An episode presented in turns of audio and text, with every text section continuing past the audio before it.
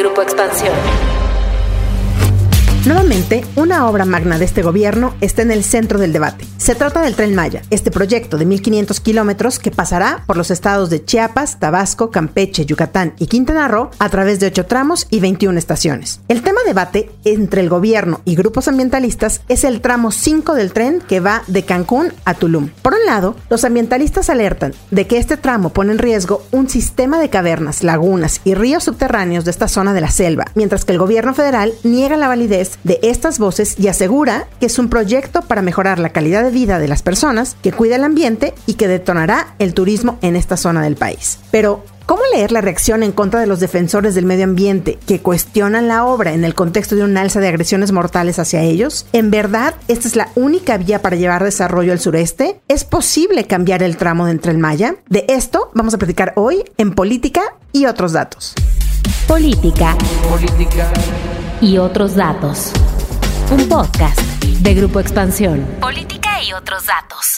Buen jueves, bienvenidos a Política y otros datos. Soy María Ibarra, editora política de Expansión, y es un gusto estar con ustedes. Muchas gracias por escucharnos. Viri Ríos y Carlos Bravo Regidor, ¿cómo están? Hola, ¿qué tal, Mariel? Un gusto estar por aquí. No se olviden de que si les gusta nuestro podcast, nos ranqueen, nos den like y estrellitas para que podamos llegar a más lados. ¿Cómo están? Feliz jueves de Política y otros datos. Encantado de estar acá. Prácticamente desde que se anunció el tren Maya, comenzaron las preocupaciones de comunidades y medioambientalistas por el trazo del tren y por estar en una zona de muchísima diversidad de flora y fauna. Pero fue hasta hace unos días, cuando se lanzó la campaña Sélvame del tren, que el tema creció muchísimo, porque claro, en ella participaron cantantes y actores como Eugenio Derbez, Natalia Lafourcade, Rubén Albarrán, Bárbara Mori y muchos más. Además de académicos y ambientalistas que piden al gobierno reconsiderar y estudiar bien el tramo 5 del tren Maya que va de Cancún a Tulum. Pero a ver, ¿qué piden los ambientalistas? Hasta donde sabemos, los ambientalistas están alertando de la construcción del tren Maya y en especial de este tramo, del tramo 5, porque atenta contra el segundo pulmón forestal de América Latina y porque pone en riesgo la fauna y está causando mucha deforestación y sobre todo es que pone en riesgo de destrucción los sistemas de cavernas, lagunas, manglares y cenotes que hay en esta zona por donde va a pasar el tren Maya. El tren Maya está destruyendo la selva nuestro patrimonio natural. Pero este llamado, al igual que otras observaciones, encendió al presidente, lo molestó muchísimo, porque evidentemente cayó muy mal a él y sus simpatizantes, quien llamó incluso pseudoambientalistas y les aplicó el clásico de dónde estaban cuando se pretendió construir el aeropuerto de Texcoco. Les voy a dar un dato a estos pseudoambientalistas. No hay en el mundo un programa de reforestación como el que se está aplicando en México. A ver, Viri, ¿en dónde estabas? ¿Cómo viste la campaña, la reacción y la contracampaña del presidente? Y bueno, supimos hasta una queja del INE que pusieron algunos diputados de Morena por la revocación de mandato, algo así. Viri, a ver, explícanos cómo estuvo esto. Bueno, me parece una reacción común de las que solemos tener con López Obrador, en donde cualquier persona, periodista, artista, activista, ambientalista, cualquier individuo que esté en contra de su agenda, pues termina convirtiéndose directamente en el opositor. Yo creo que hay muchas de las cosas que están pidiendo los ambientalistas que valdría la pena analizar. Por ejemplo, nos dicen que los procedimientos ambientales no están completamente terminados, nos dicen que hay una parte específica del tren que sería muy peligroso construirse, el tramo 5, en el cual se pasaría por encima de un sistema de cavernas y de cenotes muy importante para la región, de hecho uno de los más importantes del mundo. Y nos llaman la atención sobre aspectos que podrían afectar el medio ambiente completo de la zona, que además es una situación que es muy delicada. Yo creo que el gran problema aquí es que pues López Obrador realmente no tiene respuesta y en parte no la tiene porque no tiene un equipo que lo haya apoyado y que lo haya conducido adecuadamente para llevar a cabo todas las manifestaciones de impacto ambiental, para tener en la mano todas las expropiaciones que eventualmente serían necesarias para la realización del tren y para tener mesas de diálogo con los ambientalistas y los grupos indígenas locales. Creo que lo que estamos observando, digamos, esto de los artistas es solamente el pico del iceberg de una serie de acciones que no fueron consensuadas por la prisa de terminar de construir el tren. Carlos, ¿cómo ves esta reacción? Ahora sabemos que también el presidente incluso ya ha dicho que es un tema también de Estados Unidos, que los está apoyando Estados Unidos, que es un tema, ya metió incluso también ahí que hay algunas organizaciones, como ha hecho en otras ocasiones, que reciben donaciones por parte de fundaciones estadounidenses. Pero a ver, yo aquí quisiera detenerme en algo que creo que es importante y es esto que hace el presidente de desestimar y digamos que de cancelar o de negar la validez y el derecho de hacer activismo ambiental, que la gente luche por su tierra, por su territorio, ¿no? Y que se haga en un contexto en donde también hemos visto cómo viene la alza la muerte de los ambientalistas. Sí, exacto. Yo creo que esto hay que insertarlo también en ese contexto. yo creo que hay dos contextos. Uno ya lo anticipaba Viri, relativo, digamos, como a la mala implementación de la política pública, las prisas con las que se ha hecho esto. En ese flanco yo añadiría también que lamentablemente no son solo las prisas, sino también la mala planeación porque hay cosas que están surgiendo ahora muy señaladamente, por ejemplo, el cambio que tuvieron que hacer de trazo en algunos tramos que desde el principio se había advertido que el subsuelo en esos tramos era muy blando, que ahí no se iba a poder construir, desestimaron esas observaciones, esas llamadas de atención, y bueno, pues ahora resulta que tenían razón y que tienen que quitar el tramo. Eso no fue un tema de prisas, eso fue un tema de mala planeación e incluso diría como de arrogancia. Ese es un contexto. Pero el otro es el que dices tú, Mariel, relativo a la incapacidad del presidente de encajar una crítica, de aceptar un cuestionamiento o incluso su nula disposición a dialogar este modus operandi que ya señalabas tú, como de decirles pseudoambientalistas y dónde estaban, y entonces vincularlos con Estados Unidos. O sea, todo eso consiste en tratar de destruir la credibilidad de esas voces, de negarles cualquier grado, cualquier tipo de legitimidad. Y el problema que eso tiene también es que al final, pues, termina convirtiéndose como en una suerte de vacuna que el presidente se pone a sí mismo. Y pues es muy difícil corregir errores cuando ni siquiera estás dispuesto a escuchar a quienes te los están señalando. Y lo que va a terminar pasando, me temo, es que muchas de estas voces con el tiempo van a tener razón, como ya tuvieron quienes desde un principio del proyecto empezaron a señalar estos problemas. Pero ya va a ser demasiado tarde para entonces, y todo el presupuesto, todo el daño, en muy buena medida ya estará hecho.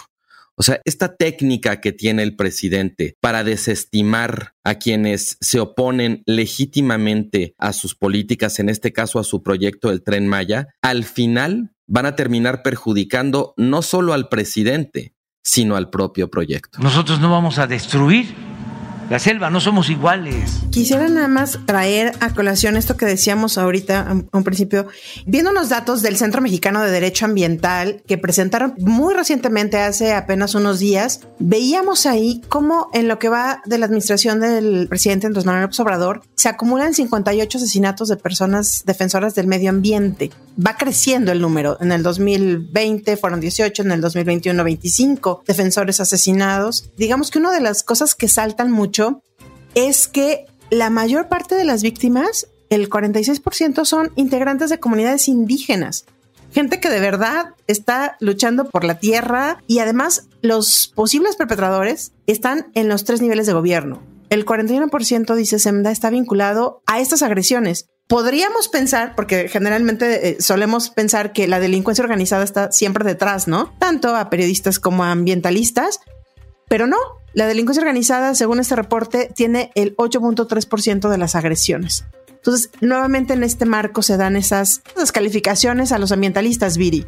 Claro, Mariel. Ahora, sí me gustaría enfatizar que en el terreno, en el territorio, en Yucatán, en Chiapas, la gran mayoría de la población está a favor de que se construya el tren.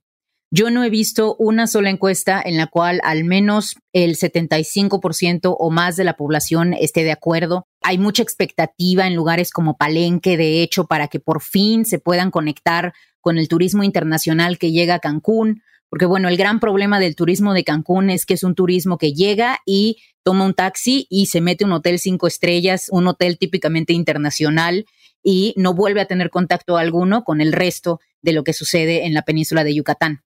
El tren Maya aspira a cambiar esta forma de turismo y a dispersarlo en distintas regiones. Y eso va a tener un efecto distributivo inmediato, porque al final del día el Producto Interno Bruto de lugares como Quintana Roo, como la península de Yucatán en su conjunto, sí depende enormemente de una industria que hasta el día de hoy está tremendamente concentrada en un puñado de ciudades. Creo que los grupos ambientalistas tienen razón en tener su propia lucha, en abanderar sus causas, creo que deberían ser escuchados, pero también me parece que son hasta cierto punto una minoría muy vocal que no necesariamente está representando pues a la gran mayoría de la población que sí está al favor del tren. Hay muchas cosas hechas mal en el tren, yo, por ejemplo, no creo que el ejército debiera estar en control de la construcción, mucho menos en control de las ganancias, porque el ejército es una institución opaca, es una institución que ya nos ha dicho la Auditoría Superior de la Federación que también tiene riesgos de malversación y de corrupción a su interior. Es una institución en donde sabemos además que altos mandos se han involucrado, por ejemplo, incluso en casos de narcotráfico. Yo no creo que el ejército debiera estar ahí, pero yo sí creo que el sur se merece un tren, y que el sur se merece mucha más inversión pública de la que ha tenido por muchos, muchos años. Y aunque no me encanta el segundo trazo del tren Maya, me gustaba mucho más el primero, creo que iba a ser muchísimo más útil. Creo que una península de Yucatán con este tren va a ser mejor que una península de Yucatán sin él. ¿El sur se merece un tren, Carlos? Es la única apuesta turística de este gobierno. Recordemos que el 96% del presupuesto de materia turística lo acapara el tren Maya. O sea, no hay ninguna otra promoción, ya hemos visto cómo están en las ferias, o sea, que tienen nula o cero promoción. ¿Es la alternativa para el desarrollo de esta zona? Quisiera poner un poco también en perspectiva lo que decía Viri, porque en efecto creo que el tren se vendió muy bien en términos de ser un proyecto a través del cual el Estado mexicano iba a saldar una deuda histórica con la población del sureste, iba a tratar de compensar por un déficit de muchos años de inversión pública. Digamos, esto es interesante, no relacionada estrictamente con los destinos turísticos, porque ahí sí ha habido mucha inversión pública. Y esto me lleva a mi segundo punto, una inversión pública lamentablemente que está fincada en un modelo de desarrollo pues fundamentalmente extractivo y que fundamentalmente está orientado a atraer turistas, pero no necesariamente a crear mejores condiciones de vida para quienes finalmente terminan atendiendo a esos turistas. Yo no sé realmente si el tren era lo mejor que se podía hacer para saldar esa deuda histórica. Creo que tiene mucha legitimidad como promesa precisamente por esa razón. Pero entre más va avanzando la obra y más vamos viendo los problemas, no solamente de ejecución, sino también de planeación, yo me pregunto hasta qué punto este proyecto realmente está concebido a partir de un modelo de desarrollo distinto al que ha imperado por tantos años en la península, donde se invierte muchísimo dinero para crear infraestructura para los turistas. Y tenemos incluso imágenes muy sorprendentes donde se ve muchísima riqueza del lado, digamos, donde están los hoteles, pero en el lado donde vive la gente no hay ni siquiera drenaje, no hay ni siquiera electricidad, están en el completo abandono, teniendo, digamos, que ellos que habérselas con el desamparo en el que los deja de alguna manera ese modelo de desarrollo. Hay un tema aquí que me parece muy importante de pensar, bueno, sí, pero el desarrollo no se va a generar nada más por poner un tren ahí. Tiene que haber toda una visión mucho más amplia, un plan estratégico de hacer que esa inversión se multiplique y tenga el efecto social deseado, más allá del impacto que pueda tener o no de traer turistas. Y creo que esa es una asignatura pendiente, porque así como ni siquiera se terminaron de hacer los estudios de impacto medioambiental, tampoco existe ese plan estratégico de más largo plazo y puede terminar de alguna manera pues cojo en ese sentido. Tenemos un tren, pero no tenemos realmente todo lo demás que haría falta para que ese tren tuviera el efecto multiplicador de mejorar significativamente la vida de las personas que viven ahí no puedo como que dejar de lado el tema de por qué descartar de manera tajante, digamos, esta visión de, porque no solamente son artistas, Viri, justamente ambientalistas de muchos años, muy consolidados y expertos de la UNAM y de otras instituciones con muchos años de experiencia, las propias comunidades fueron los que buscaron a estos artistas, bueno, es lo que sabemos, ¿no? Justamente para poder llegar a más personas. Pero más allá de eso, creo que el tema es por qué la visión de cancelar Texcoco con un tema ambiental y en este no quererlo tocar para nada. ¿No les parece un poco contradictorio?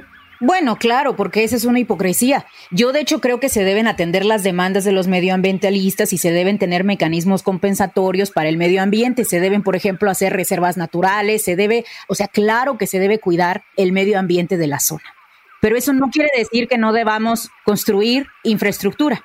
Ahora, el tema, por ejemplo, lo que Carlos menciona es, necesitamos otro modelo de desarrollo alternativo al turismo. Ok, estoy de acuerdo se necesitan más cosas que un tren y se necesitan más cosas que turismo, pero sin logística, sin conectividad, sin transporte, no se puede lograr tampoco ese desarrollo. Como que no podemos congelar a la zona en un espacio en el cual permitamos que quien siga manipulando y extrayendo el dinero de los turistas sean las mafias de taxistas locales, las cuales te cobran por llevarte, por ejemplo, de Cancún a, no sé, a Bacalar o de Cancún a Tulum o de Cancún a Palenque, más de lo que te cobraría un avión. O sea, la realidad me parece que está ahí y es como muy transparente. Y es una situación en donde un monopolio local ha creado una máquina de extracción a partir de la falta de conectividad y de transporte de la zona. Obviamente, cuando tú mejoras el transporte y la logística,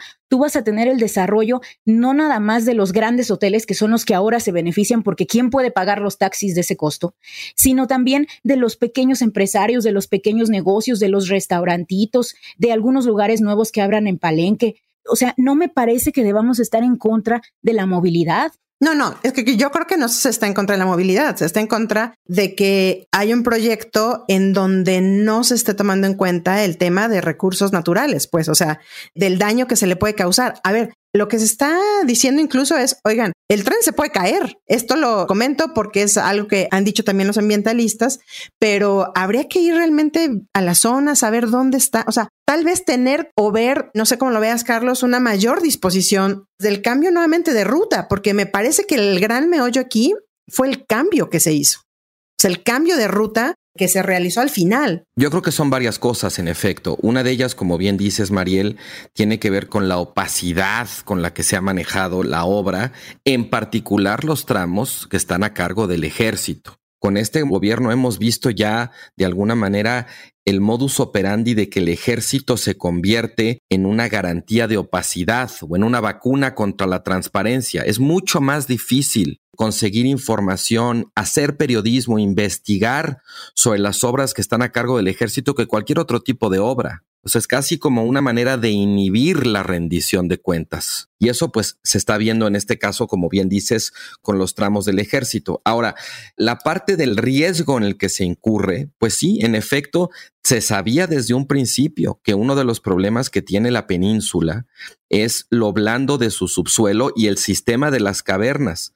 Y para nada está zanjado ese debate. Creo que estos ambientalistas y estos especialistas que alzaron la voz, lo que están tratando de decir es precisamente, oigan, ustedes siguen avanzando con una obra respecto a la cual no tenemos garantías de viabilidad no solamente desde la parte ambiental, sino incluso, vamos a decirle así, desde la parte ingenieril.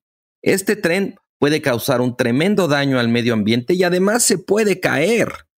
Déjame rápido hacer una pequeña reflexión personal, porque hace varios años, cuando yo coordinaba el programa de periodismo del CIDE, me tocó coordinar varios reportajes dedicados a temas de discriminación y desigualdad.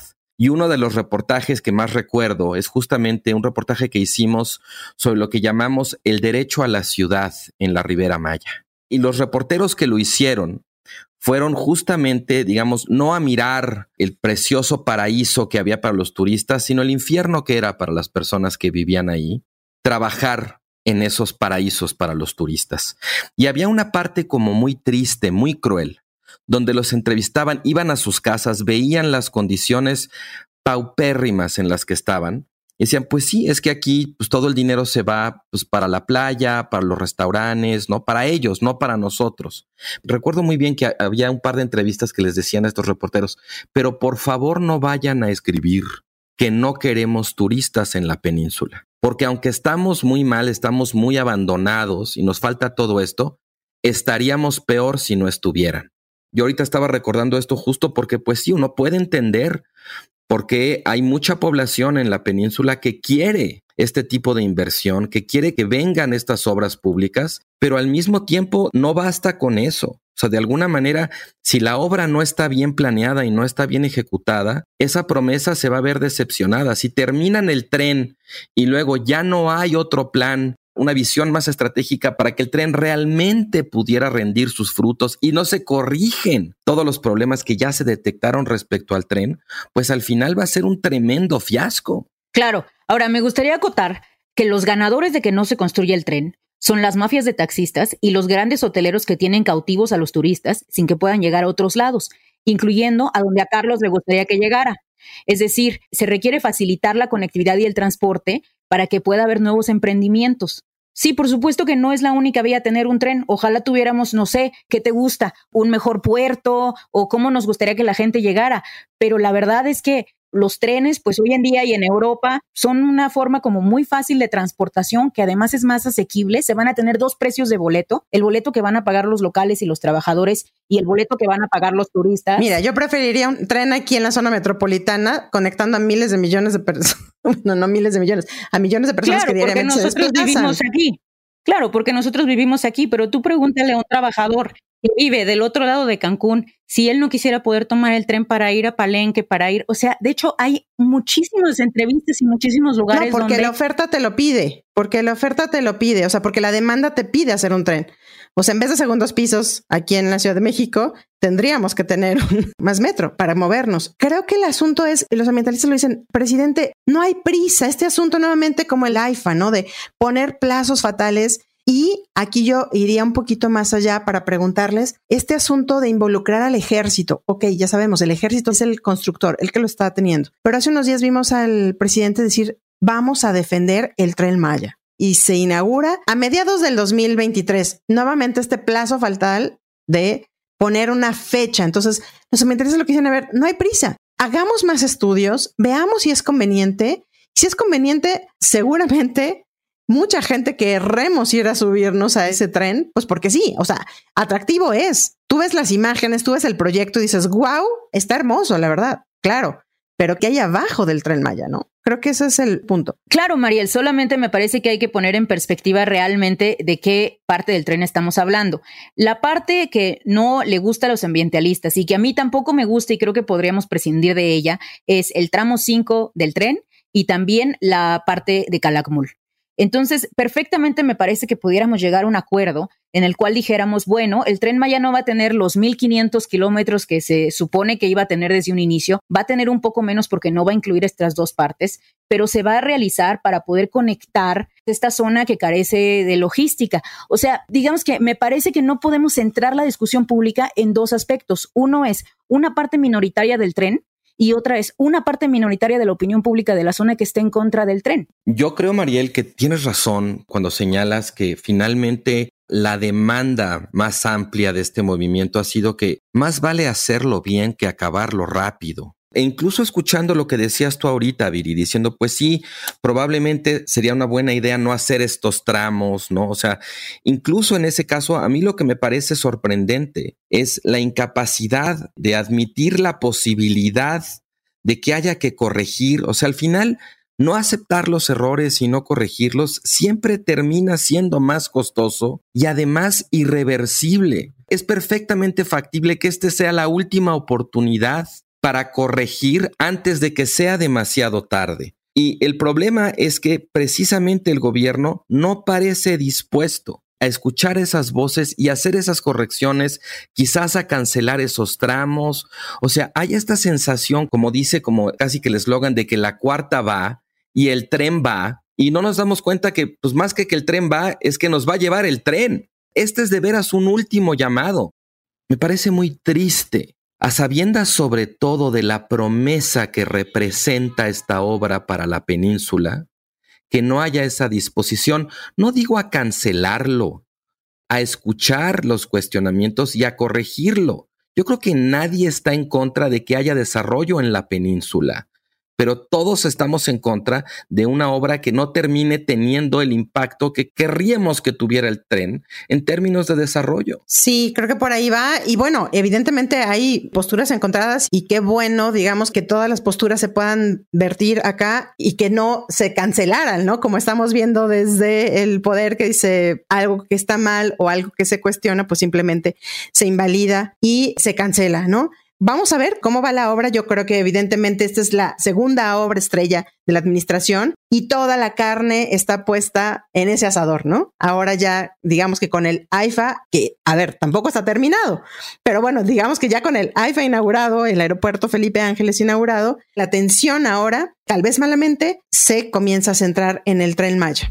Pero antes de irnos, a mí me gustaría que platicáramos rápidamente sobre esto que ha venido discutiendo la Corte y que aprobó en estos días. Y fue justamente la Ley Federal de Austeridad Republicana. Carlos, ¿cómo viste? Hubo dos grandes decisiones, digamos, que tomó la Corte en este sentido. Y la primera fue el tema de los recursos. El presidente ya no podría tener mano en el destino de los recursos generados como resultado de la implementación de las medidas de austeridad. Así es, Mariel. Fíjate que la Corte ahora ha estado resolviendo varios pendientes que venía arrastrando desde hace tiempo y este es uno muy importante. La ley de austeridad le daba al presidente mucha discrecionalidad para disponer de los recursos que se ahorraran a través de las políticas de austeridad o incluso de los subejercicios. Y dice la Corte que eso es inconstitucional porque implicaría una invasión de facultades. La facultad de disponer cómo se gasta el presupuesto de egresos de la federación es del Congreso y el presidente no tiene por qué poder disponer de esos recursos de manera discrecional.